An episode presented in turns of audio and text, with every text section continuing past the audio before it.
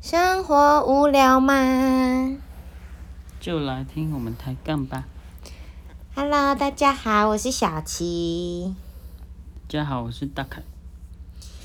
嗯，大凯，我最呃今天想跟你聊一个话题。那为什么就打哈欠了呢？大凯，最近很多事情很忙，太累了。嗯然后这几天又刚好有一点小 trouble，小 trouble，、什么小 trouble？嗯，就是忘记带钥匙的部分。已经我们最遥远的距离不是你不知道我爱你，而是站在家门口进不去。这样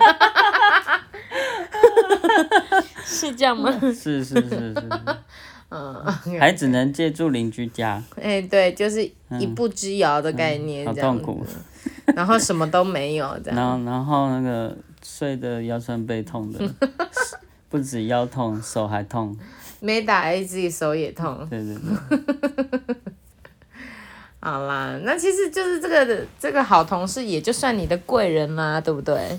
啊，算了算了，嗯，可以啦。那我们来聊聊贵人好了。既然讲到那个同事，那大凯在这一生中，你有觉得从小到大，你有印象中的贵人有哪些啊？贵人吗？嗯我对他没印象，但是我妈曾经跟我讲过这个故事，嗯就是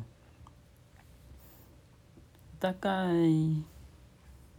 三岁左右的时候吧，嗯曾经经历过一个很严重的烫伤，嗯然后那时候被送去那个加护病房，到加护病房哦。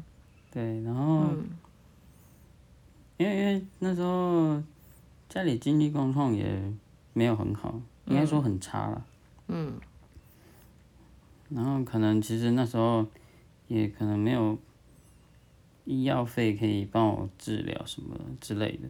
嗯然后那个医生就人很好，就跟我妈说，因为他就说，哎、林太太你是哎、这里剪掉剪掉，他就说，哎、大凯吗？哎、他他就说那个，你是不是担心？跟我妈说，你是不是担心那个医药费的部分？嗯然后，他就说那个没关系，就是你先就是小朋友帮小治疗比较朋友重要。做治疗动手术完，那那个钱的部分你可以不用担心这样子。嗯，然这么后好，是可以讲哪家医院吗？马街医院，还有哦，对，然后他他还问我妈妈说，嗯、那那你生活费就是够吗？嗯需不需要就是就是我们这边先就是借你这样子，嗯，对吧？这么好，虽然我我不认识那医生，然后我你也也没印象我也对他完全没印象。可是如果就贵人来说的话，他真的算是我生命中很重要的一个贵人，因为我跟他无亲无故，然后他在我可能快要失去这条生命的时候，嗯给了我最大的帮助。嗯如果没有他的话，我可能今天也没办法在这边录节目。嗯，对啊，怎么有种感伤的感觉？嗯，对啊，因为就是我我没有办法想象说怎么会有一个人可以这么的这么的无私，嗯就是都都因为那时候那个年代，说不定还没鉴宝吧，嗯，那医药费应该都蛮贵的。都是那个什么小黄卡，好像是小黄卡。嗯，对啊，然后他他愿意这样子帮助帮助我，帮助我们家这样，嗯。对啊。嗯，那你说开始念书跟开始工作的话，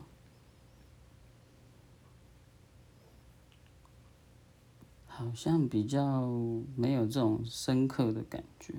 嗯，对，还是你要先分享看，分享一下你的，我再来想一下有没有 类似的经验。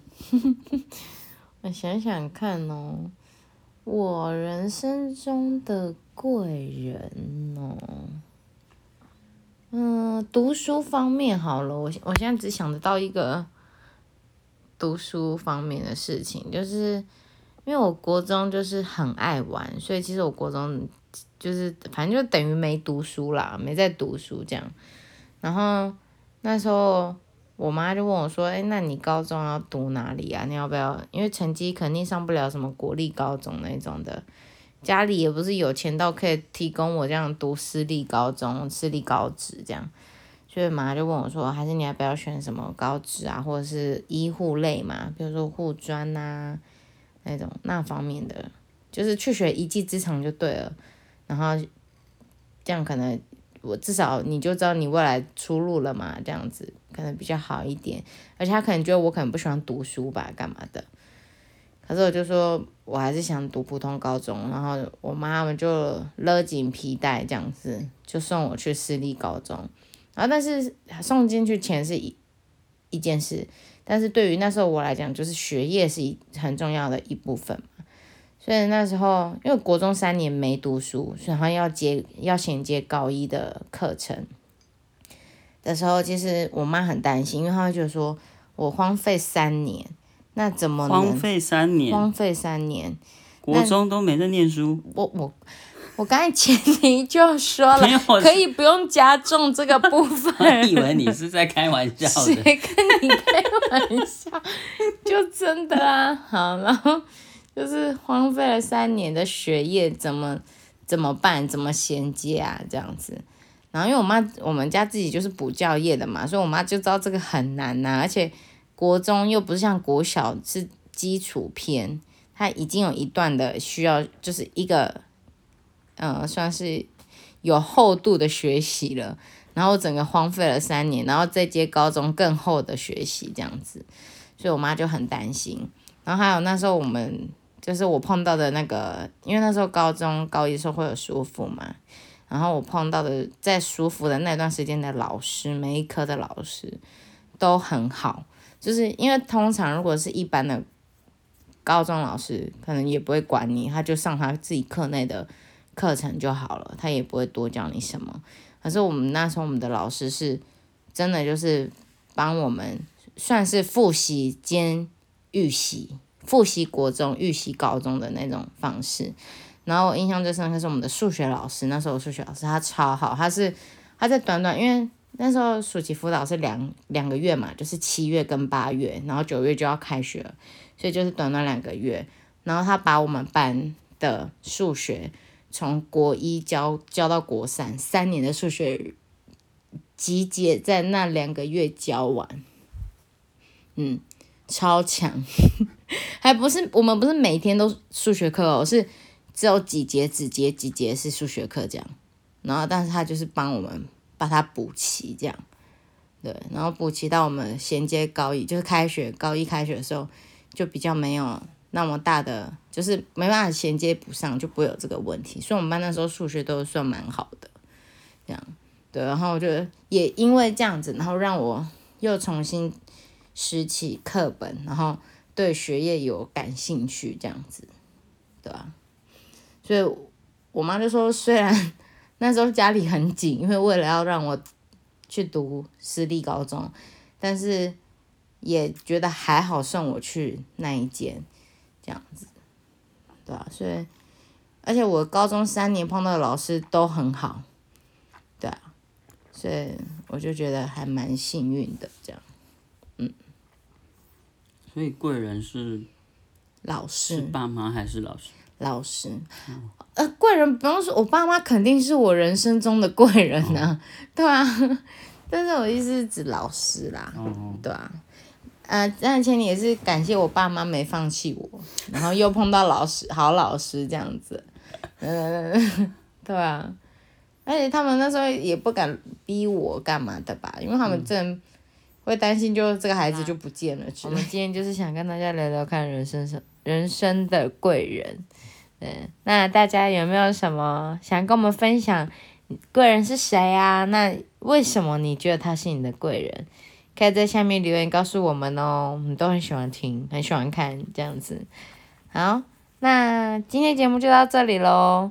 那如果对上面节目有兴趣的，可以往上听。那如果呃喜欢这个主题，想继续听下去，也往下听哦。那我们就下次见，大家拜拜。就拜拜。